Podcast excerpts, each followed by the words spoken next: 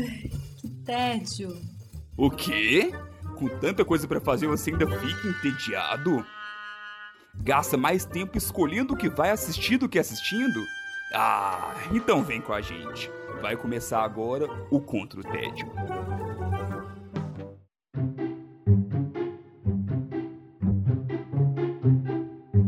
Sejam muito bem-vindos ao Contra o Tédio. Meu nome é Felipe Chaves e, junto com meus companheiros de guerra, tenho a missão de te tirar do tédio. Esse episódio vai sair no dia 20 do 11, dia da consciência negra. Como se trata de uma data importante, nada mais justo do que fazermos um episódio temático.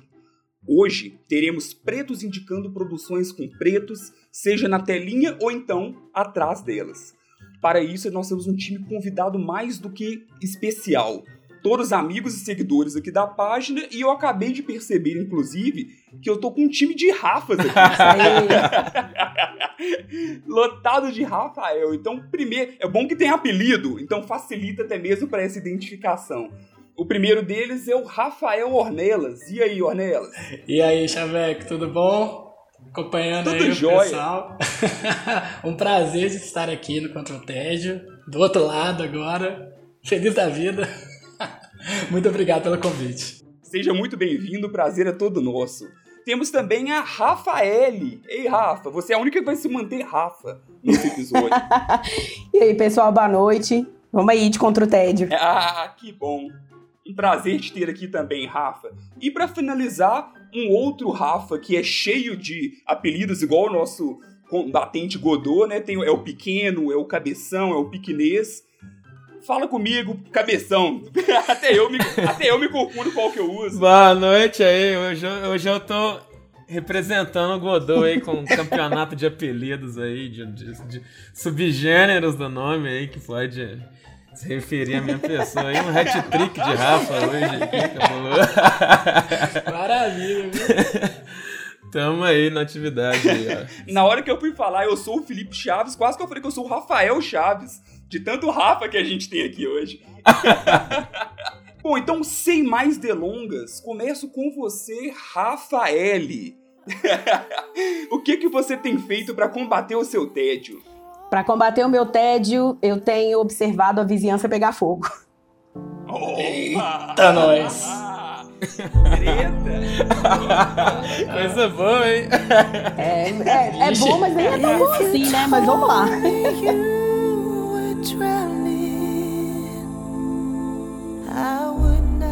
Então eu vou falar de uma série de, 2000, de 2020, né? Um drama, chama Little Fires Everywhere. Tem oito episódios, então foi uma minissérie. Foi é, a adaptação de um best-seller de uma escritora que se chama Celeste NG, NG, enfim, não sei muito bem como pronuncia o nome dela. de boa. É, e ela fala sobre a relação de duas mulheres, duas mães, é, a relação entre a Helena, que é a personagem da Reese Witherspoon, que também foi produtora da série, né? E a Mia, que é a Kerry Washington. E no meio disso tudo, o primeiro momento é, eu acredito que seja um, um, um drama racial, que vai se desenrolando para outros acontecimentos também, como machismo, como é, diferença de classes, enfim ele vai só se, se, vai só se atenuando com o passar da série, né? A, as personagens, eu, eu acredito que elas são fantásticas, até quem a gente acha que é muito ruim não é tão ruim, e quem é tão bom não é tão bom. A Helena, que é a personagem da Reese Witherspoon, é uma mulher branca, é, jornalista, com quatro filhos, bem casada, muito rica, e mora numa cidade como se fosse uma cidade planejada. E a vida dela tem uns contratempos aí, ela muda um pouco depois da chegada da Mia, que ao contrário uhum. dela é artista plástica, mãe solo, negra, com uma vida sem muitas regras assim usuais do que a gente conhece, então ela não se mantém muito tempo em um lugar. É, ela tenta criar a filha dela em casa, então a, a, a, a filha dela também estuda em casa, enfim. É uma, é uma, uma uma temática diferente do que a gente está acostumado a ver de uma casa, né? De, de uma estrutura familiar. E a série, ela se inicia, o primeiro episódio já é, é, é foda, porque eles. É, o primeiro episódio é uma casa, uma grande casa, pegando fogo. Realmente pegando fogo.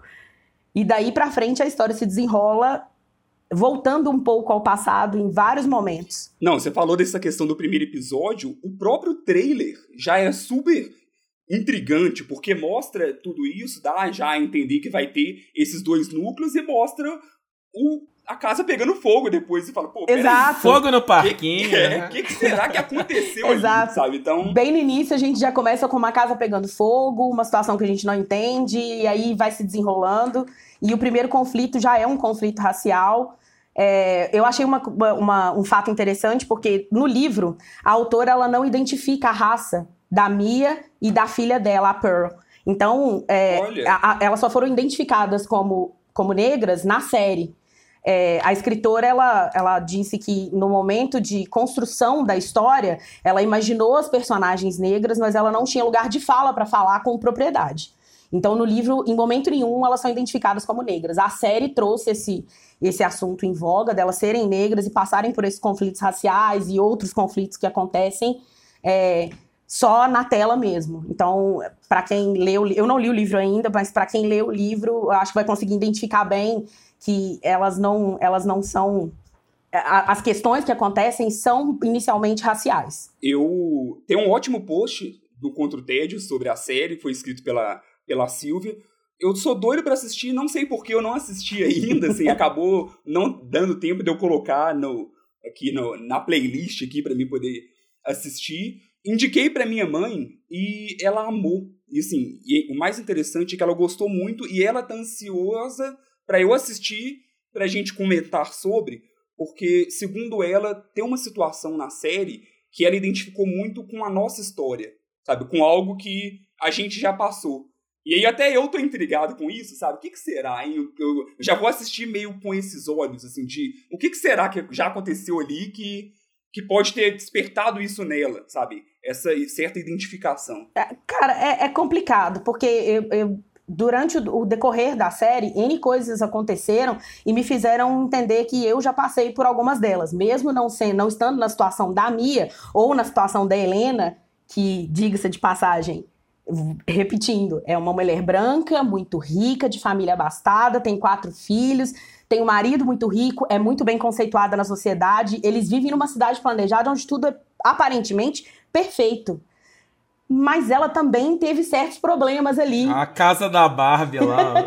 ela teve certos problemas ali no decorrer da vida dela e você acaba se colocando também no lugar de outros personagens.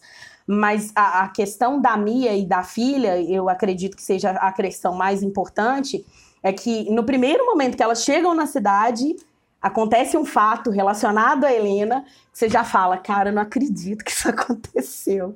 E a partir daí você entende que é de um primeiro momento é uma série com uma construção de uma de uma questão racial muito forte. Ela fala sobre o conflito de duas mães que tentam criar seus filhos de formas diferentes, com conceitos, moral e ética completamente diferentes. Mas isso tudo, é, ao meu ver, é muito pautado pela raça. Principalmente porque uma vem de um, de um, de um lugar comum, né? De uma sociedade muito classista e a outra escolheu um estilo de vida completamente diferente. Ela é artista plástica, ela nunca vive no mesmo lugar por muito tempo. Então, isso tudo cria conflito, principalmente porque elas são um espelho, né? É, eu acho que, se eu não me engano, a Thaís, a namorada, comentou dessa série, que eu tô até puxando aqui da memória, que realmente, eu acho que para ela, no início parece aquela série, tipo assim, é, White People Problems, assim, e de repente começa a vir os dramas, os problemas que existem ali. É, é isso mesmo? E uma coisa que eu achei foda, que eu acho que vale muito a pena dizer, é o White Savior nessa série, ele perde aquela ideia do Salvador branco que vai vir para ajudar a pessoa preta que tá ali passando dificuldade, não, ela, ela mete os pés pelas mãos e não dá muito certo. Que é um baita estereótipo, né, que nós temos no, exato, no cinema, exato. nas séries, é esse, o branco salvador ali no final das contas. Exato. A questão que eu queria entrar dessa série, eu assisti a série por indicação da Rafa na época. logo depois que ela tinha acabado de ver, ela falou: Cara, assiste essa série, assiste, assiste. E aí eu comecei a ver no, no início, assim, me causa. Não é muito tanto de, de, da pegada que eu tô acostumado de ver de séries. E aí eu fiquei olhando, falando, mas que porra é essa de série e tal. Mas assim, já no primeiro episódio, igual assim, você já vê que a treta vai acontecer por questões sociais, por.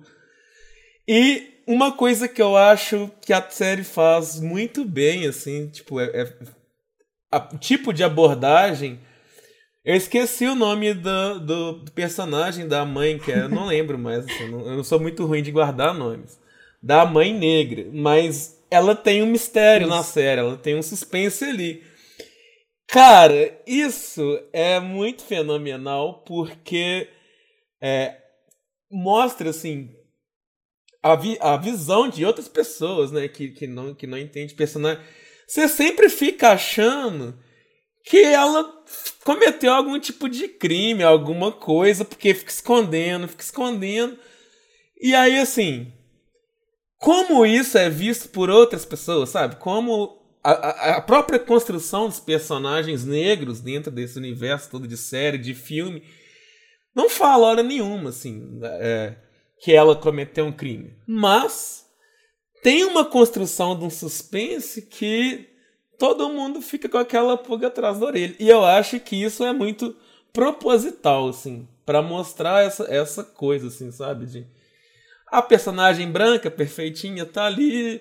Então, a gente acompanha as tretas da vida dela, mas sempre há personagem negra ali no caso que Sim. gera essa desconfiança, sabe? Assim, não só pra gente, telespectador, mas para todo o núcleo de outros personagens brancos da série. Sempre a galera tem tipo uma, uma pulga atrás da orelha e o que faz você querer ir acompanhar na série para descobrir que diabos é aquilo que, que essa mulher esconde, assim, sabe? O que, que ela eu achei a série muito fenomenal, achei muito boa mesmo. Acho que eu cheguei a indicar pra Sarinha aí, beijo Sarinha.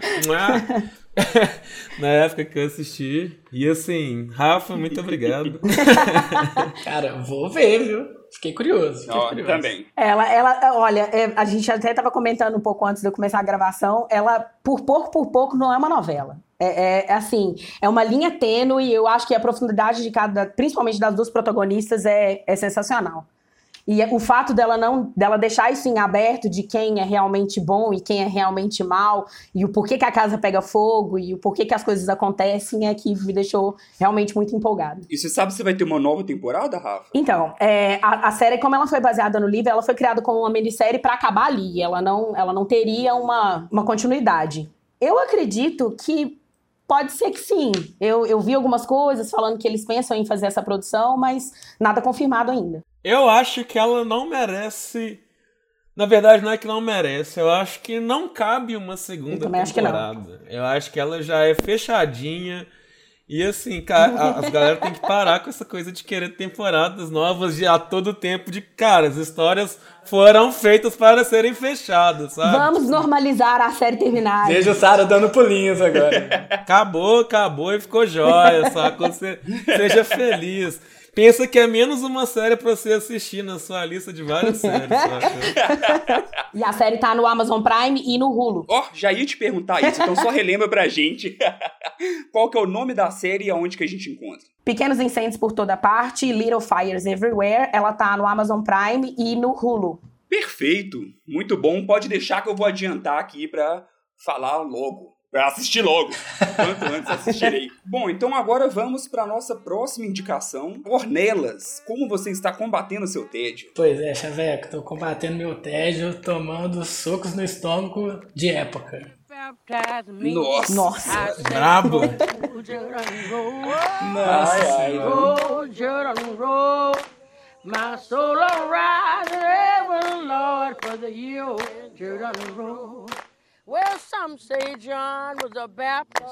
Então, eu vim falar para vocês aqui.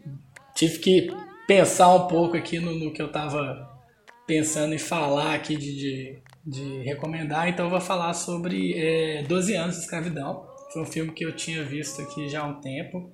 E ele me veio hoje na cabeça, né? No dia da gravação eu tava com outro na cabeça aqui, mas veio esse filme. É um filme que é, ele é muito impactante ele é baseado numa obra autobiográfica, né?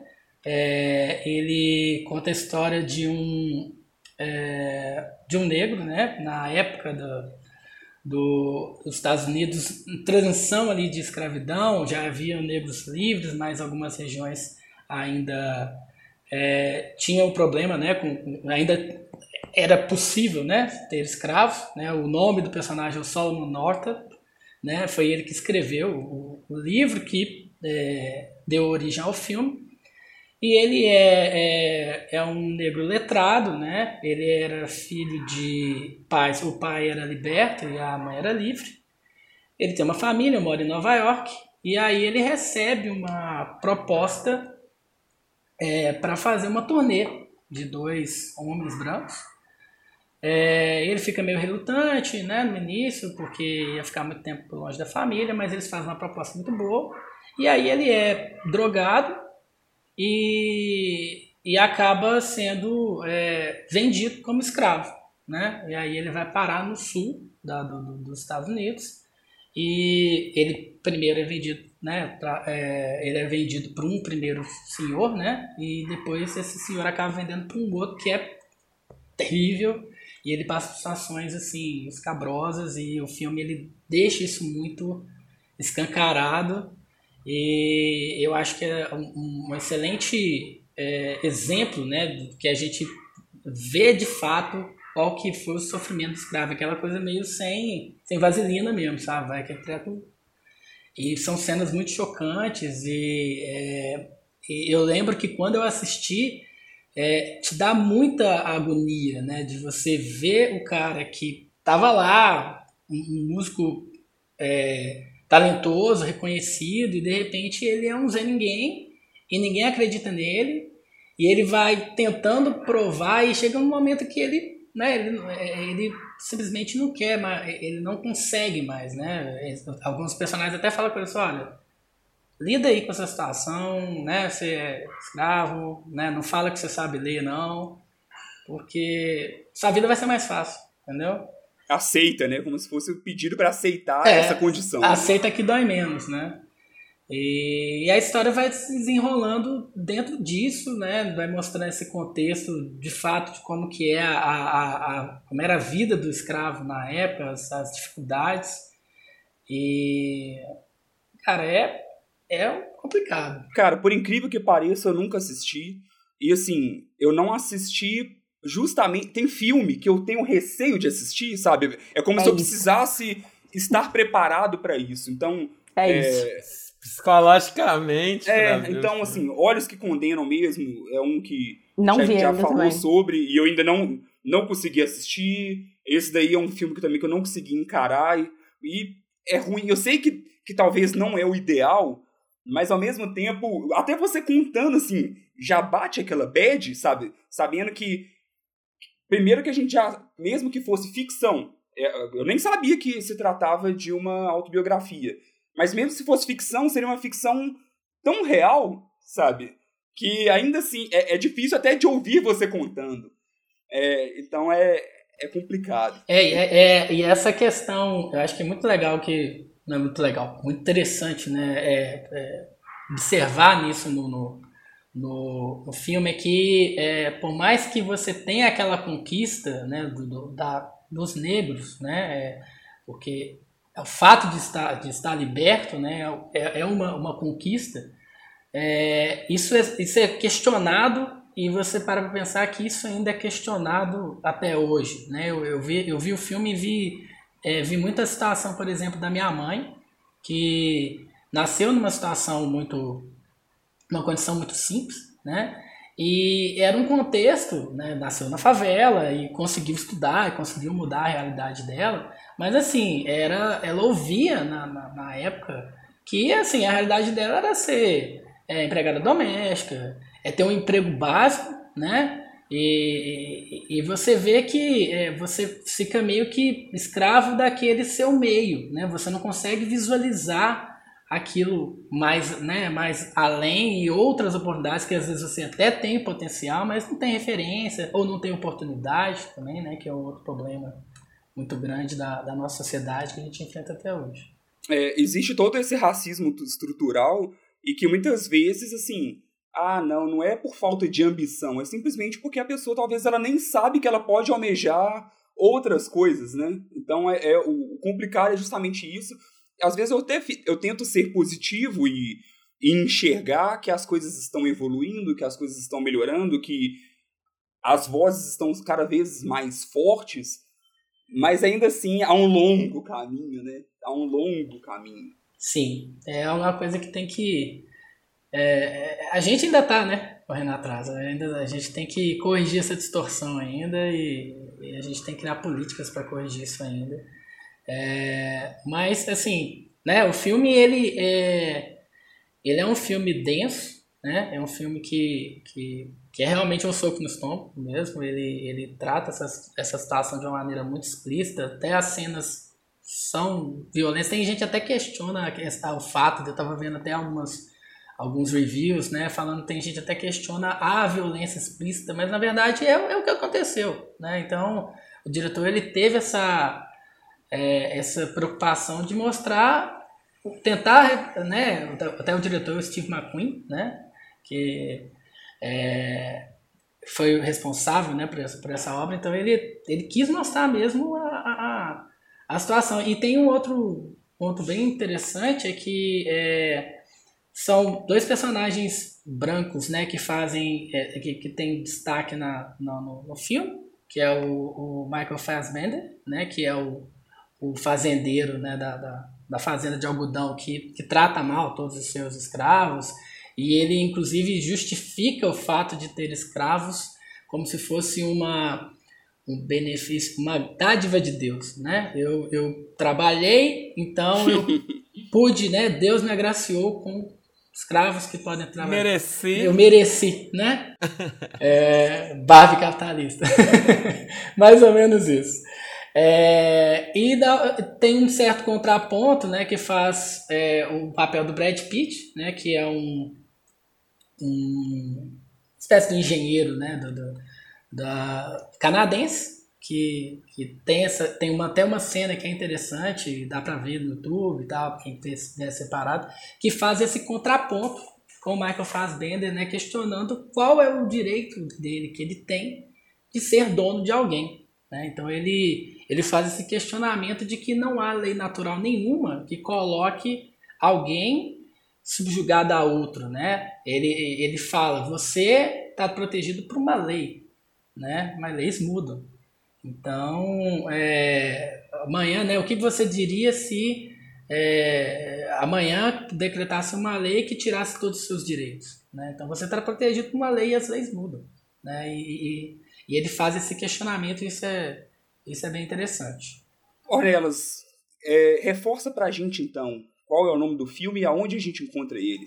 É, então, esse, o filme é 12 anos de escravidão. Né? É, ele estava na Netflix quando eu assisti, mas hoje, se eu não me engano, você encontra ele na Play Films e no YouTube. Valeu demais! Depois desse soco no estômago, vamos ver então você pequeno, cabeção, pequenês. O que, que você tem feito aí para combater o seu tédio? Bom, como um bom negro pra padrão, né? O que eu tenho feito para combater o meu tédio é correr atrás de grana, fazer o meu corre, porque nada vem fácil. Então eu tô ali combatendo meu tédio ali, fazendo a minha arte ali, fazendo o rap ali, o bom e velho rap, tentando combater meu tédio, trabalhando, porra, Forte, poderoso. Boa, boa, boa. It's killer, man. Straight up out that Adams Villa, man. Y'all niggas soft, y'all niggas sweet as the villa, man. I got this gun in hand, don't make me have to kill a man. I got a plan, I cock it back and let it loose, man. I'm from the land. É, eu vou então. A série que eu escolhi para trazer aqui para vocês é Atlanta, uma série de 2016 e assim, cara, é. Ela virou para mim uma das minhas séries preferidas da vida, assim. É a série que eu mais tô me amarrando de assistir. E assim, é, ela é brilhante, eu acho ela de, de genial da forma que ela é feita. Para começar, ela é dirigida é o roteirista dela, o criador, o produtor, o ator principal. É o maravilhoso Não, esse aí é... Glover. Também aí conhecido Incrível. como Child Gambino. E assim, cara, ela é uma série que eu realmente fico ansioso muito assim pela pela próxima temporada. Ela é dirigida pelo Hiro Murai, que é um parceiro aí do, do, do Donald, que inclusive dirigiu o This is America, que aí também dispensa comentários, é aquele soco no estômago.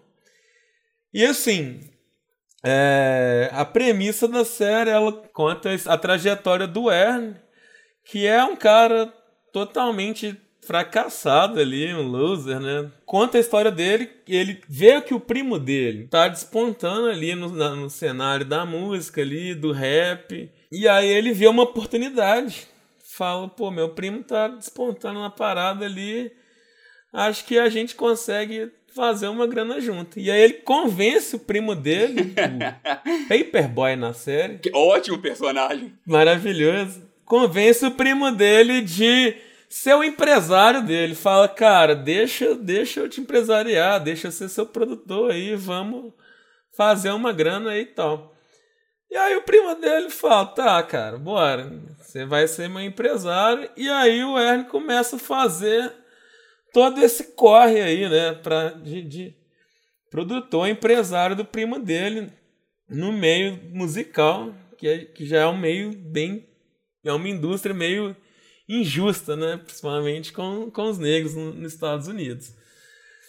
E aí o Ernie tem que é, equilibrar todo esse rolê de ser o cara fudido da vida, não ter grana, tá nesse corre aí com o primo, com o relacionamento de que ele tem com que parece uma ex, a gente é uma relação conturbada, ela, a gente não sabe se ela é ex, se ela é atual, se ela é uma amiga ali que é a mãe da filha dele, que é a Zazie Beetz. Sim, baita atriz. É, baita atriz. No, no, na série ela é a Ven, a Vanessa, que também é uma personagem cheia de camadas, profunda, tipo, muito maravilhosa.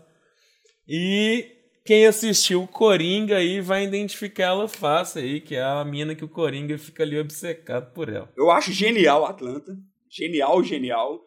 E muito do mérito é até mesmo isso que você acabou de falar, a profundidade dos seus coadjuvantes. Não só a profundidade, mas o quanto eles são legais Paperboy. também, sabe? O Paperboy é muito divertido. O, o é, da, é Darius, não é? O, Darius, é, Darius. Que é doidaço, que é muito legal. A Vanessa é muito legal. Então, assim, são ótimos personagens e atuações muito boas.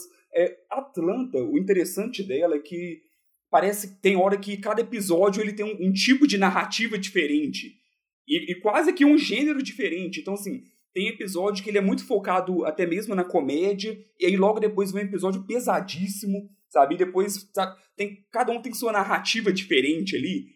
E tanto que, assim, é uma série que eu tenho um pouco de dificuldade de indicar para qualquer pessoa, porque eu não sei se é se é qualquer um que vai gostar, justamente por esse jeito dela muito, muito característico. É, eu achei até interessante que eu vi o, o, Pequeno falando e aí eu fiquei realmente na dúvida qual que é o, o clima da, da série. E você acabou de falar, né, que parece que cada um tem uma... Cada episódio tem uma, uma pegada diferente. Cara, a série é uma série de comédia. Inclusive, ela ganhou o Emmy como melhor série de comédia. O Donald Glover ganhou, acho que três prêmios em 2017 pela série. Que como melhor ator de, de, de comédia, então ganhou um Emmy, ganhou o Globo de Ouro, ganhou mais uma premiação, que eu não, não vou lembrar aqui agora. Em 2018, a série foi, foi indicada em. Teve 16 indicações ao Emmy, então assim mas o, o que eu acho genial é. Porque ela é uma série de, de comédia, uma série de drama, e tem umas pitadas de surrealismo, assim, das paradas nonsense. que você fala, cara, da onde esse maluco arrancou isso, sabe? Só que o, a grande jogada é que ela não é uma série de comédia que te força a rir. Ela não é uma série de drama daquele trem pesado e essas coisas nonsenses surgem das maneiras tão orgânicas e tão natural que deixa muito tudo muito legal e estranho.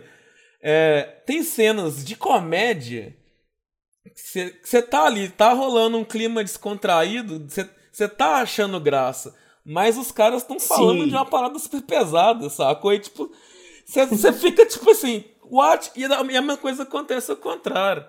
Às vezes, tipo assim, tá num clima super tenso a série, mas a, a atitude dos personagens te levam a rir, a achar alguma coisa cômica. Então ela, ela faz essas brincadeiras que assim, nada, eu acho que nada é avulso.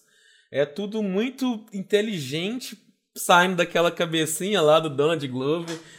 Assim, então você fala, cara, é, é, é genial, assim, para mim, sacou?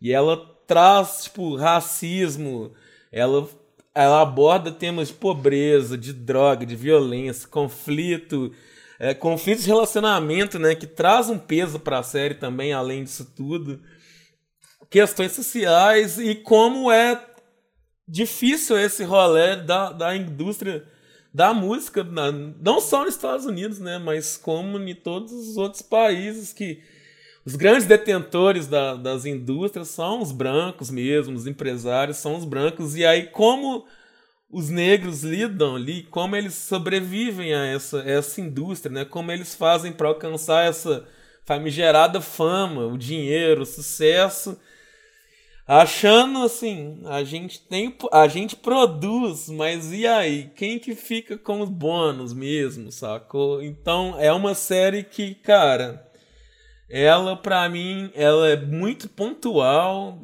muito genial assim no tipo de abordagem da, das paradas que ela que ela traz.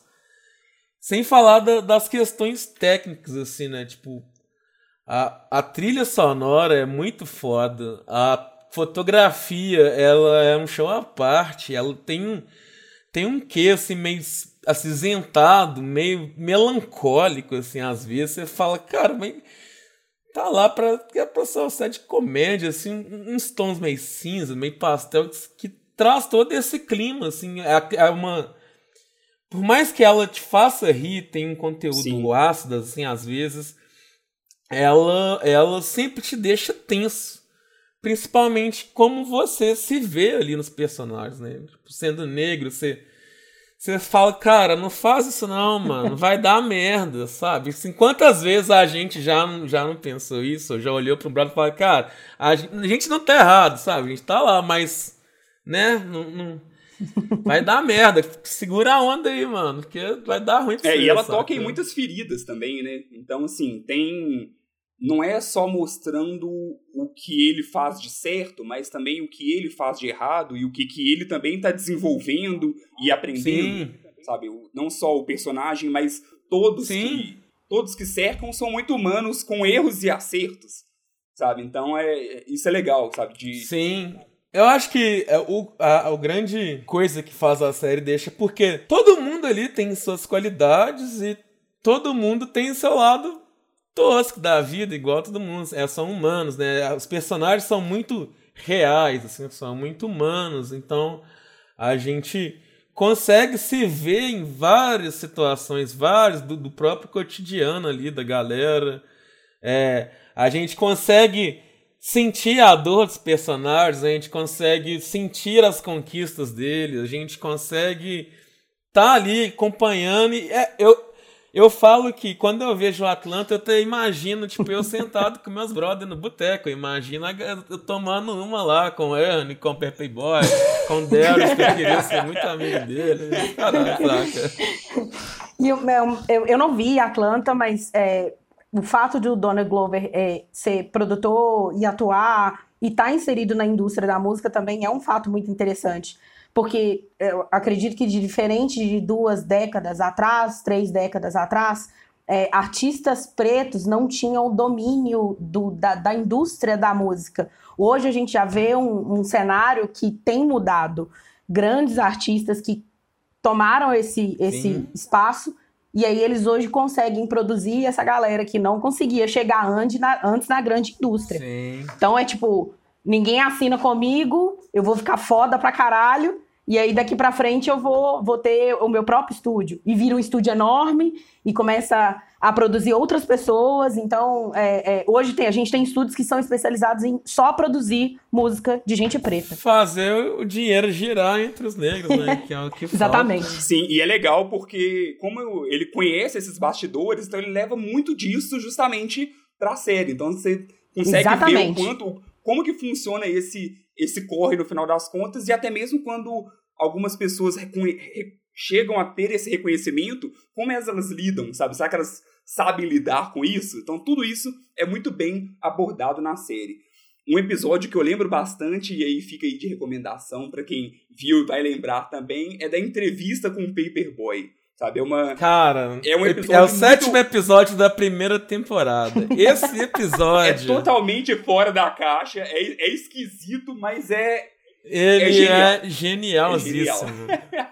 Ele fala, é, assisto, mas assim, a premissa é que eles fazem um, um episódio numa uma emissora de TV que ela só faz conteúdo para negros.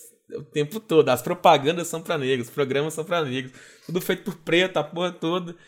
E, cara, a forma como o Donald Grover abordou isso, você fala, velho, que maldito, porque é muito genial, sabe? Assim, é pegar um tanto de estereótipo branco e jogar na cara dos brancos como se eles fossem negros, assim, e é, uma, é umas brincadeiras muito surreal. Uma coisa é, que eu acho muito fantástico também, que é vindo desse lado no sense, é um pequeno spoiler, mas assim, não, não vai atrapalhar da experiência, não.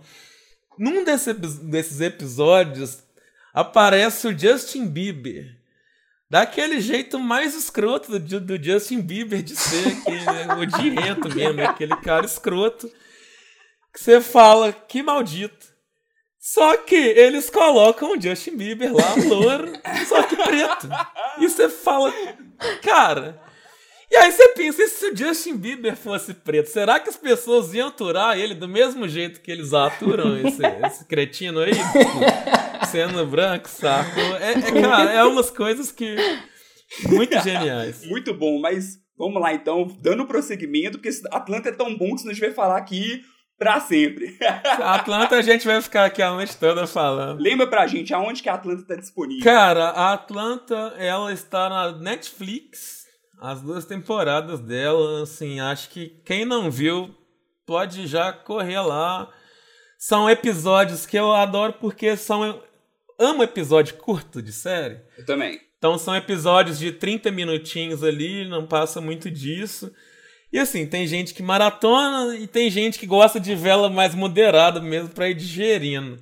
Eu maratonei porque eu não aguentei esperar. Acho que ela é uma série muito dinâmica, então vale a pena ir lá dar uma conferida. Muito bem. Bom, então vamos agora para a minha indicação, como eu estou combatendo meu tédio. Parafraseando então o Jonga, eu estou me sentindo real, igual um filme de terror na direção de Jordan Peele.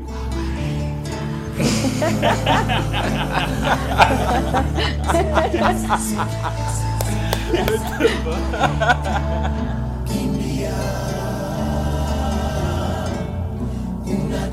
Pra quem não entendeu aí a referência, eu sei que daqui todos pegaram. Eu citei uma, um trecho de uma música do Jonga. Eu já citei o Jonga aqui no podcast, lá no episódio que eu falei sobre a dupla Hot e Oreia. Então, volte duas casas e ouça ali. Se você não conheceu o Jonga ainda, fica de para casa. Você não conheceu o Jonga, você tá errado. Muito errado. tá errado na vida. Tem que conhecer o. Você tá errado, irmão. O Deus Jonga. repete lá. Vai voltar a pescar. então, voltando pro filme, estou, vou falar de Corra o primeiro filme do diretor Jordan Peele. Nele nós acompanhamos o, o jovem Chris, que é convidado pela namorada para uma viagem com o objetivo de conhecer os pais dela. Ele fica meio inseguro se ele vai ser bem aceito, se ele vai ser bem recebido, já que ele é preto e a namorada é branca. E mal sabe ele que no final das contas ele realmente está certo de temer por essa viagem e de como que vai ser toda essa relação. Eu vou parar por aqui, referente ao, ao enredo em si, porque eu acho que grande parte da experiência de Corra é você justamente tentando descobrir o que está acontecendo ali.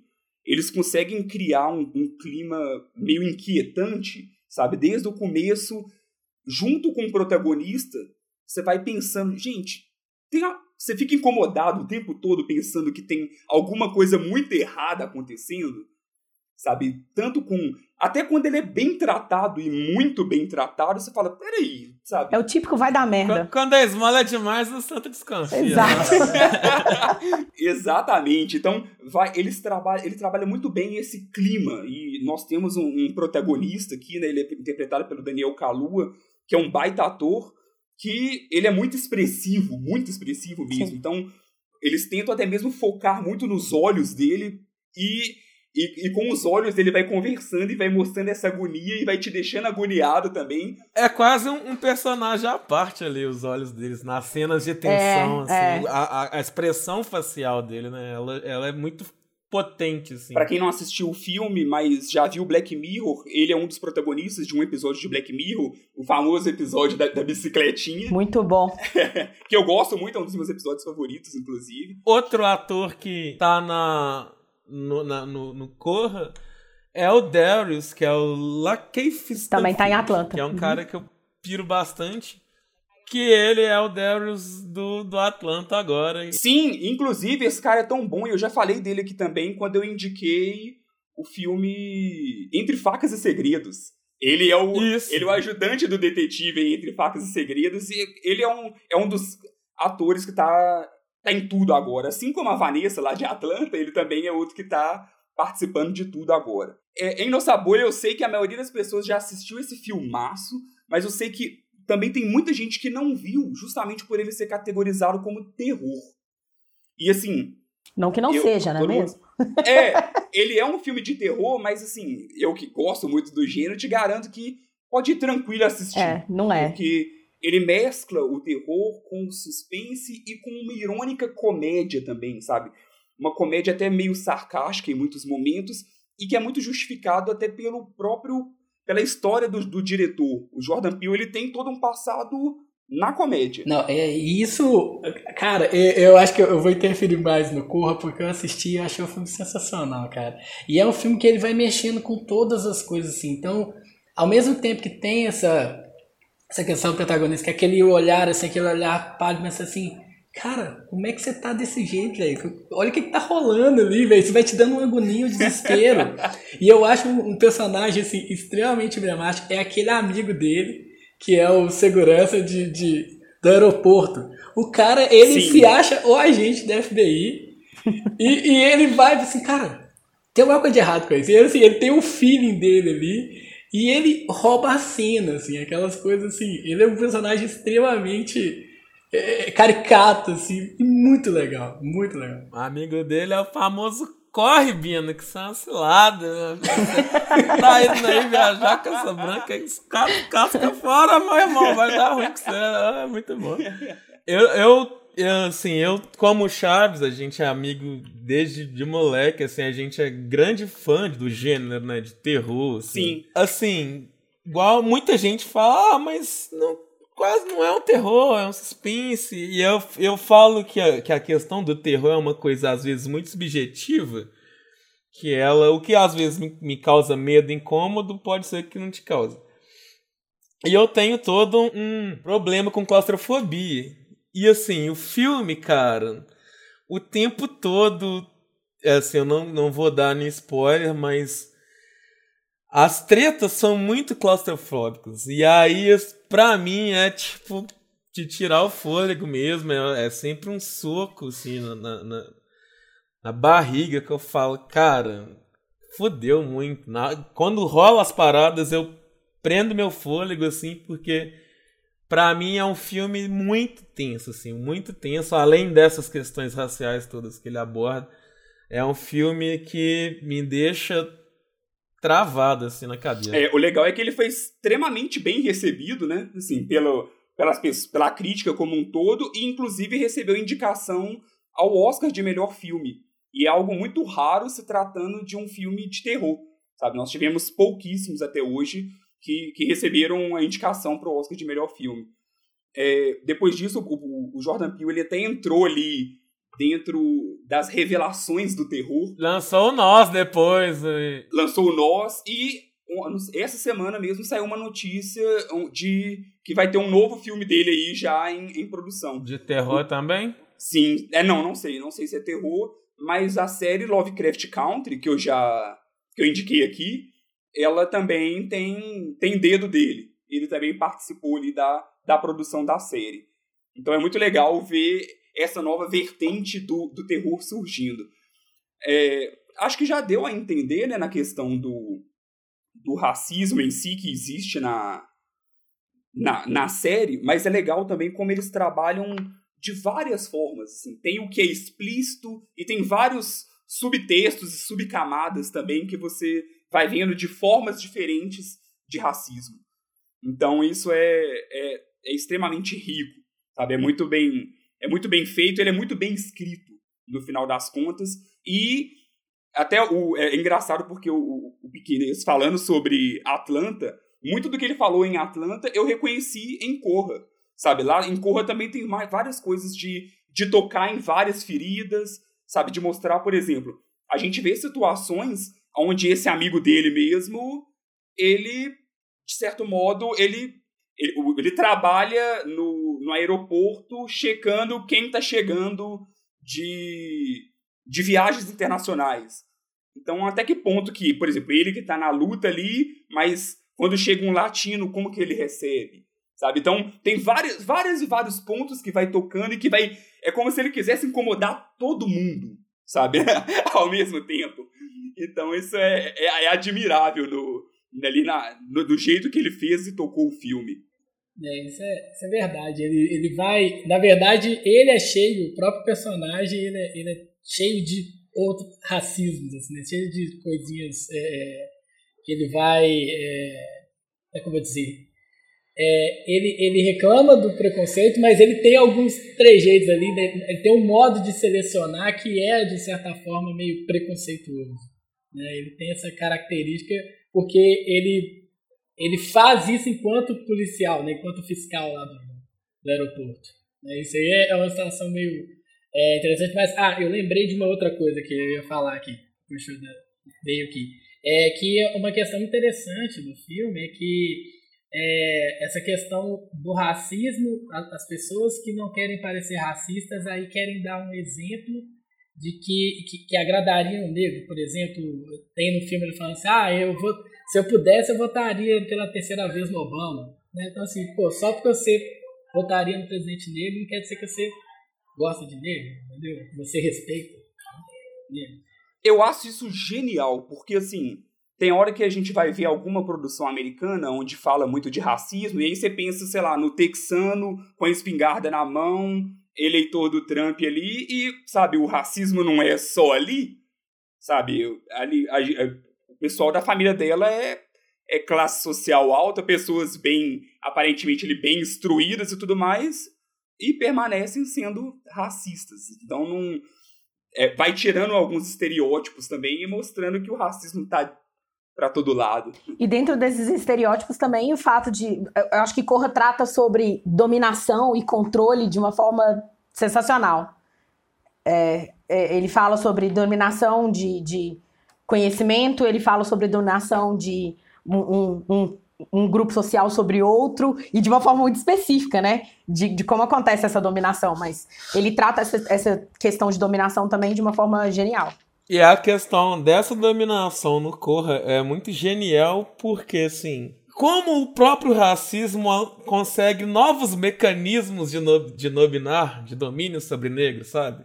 Não, a gente já não vive mais uma época de escravidão, mas como a questão do racismo consegue é, impor formas de novos mecanismos de fazer essa, essa dominação, fazer esse abuso, fazer esse, esse roubo, né?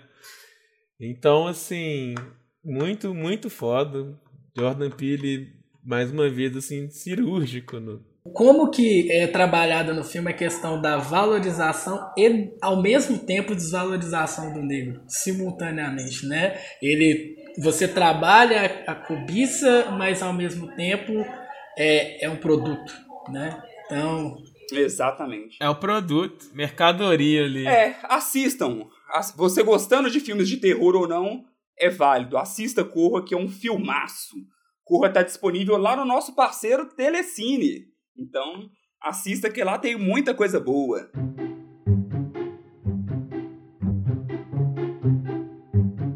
Bom, então o abraço de hoje é para todos os pretos e pretas que acompanham o Contra o Tédio e que seguem na luta aqui conosco.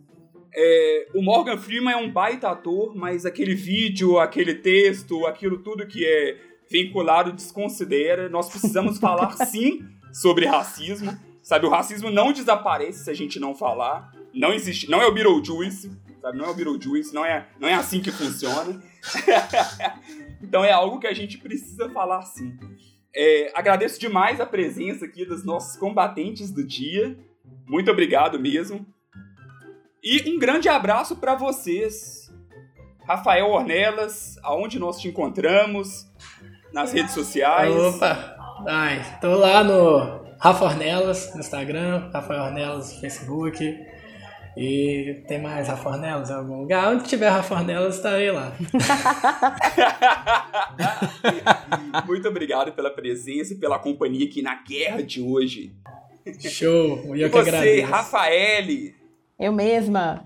Eu agradeço, foi um prazer. É sempre, sempre bacana bater um papo com vocês. A gente costumava fazer isso em bares, né? Mas. Saudades. Complicado agora. E foi um prazeraço falar aí com vocês. Muito bom. Ah, que bom. As portas estarão sempre abertas para vocês. Obrigado, obrigado. E você, cabeção pequeno.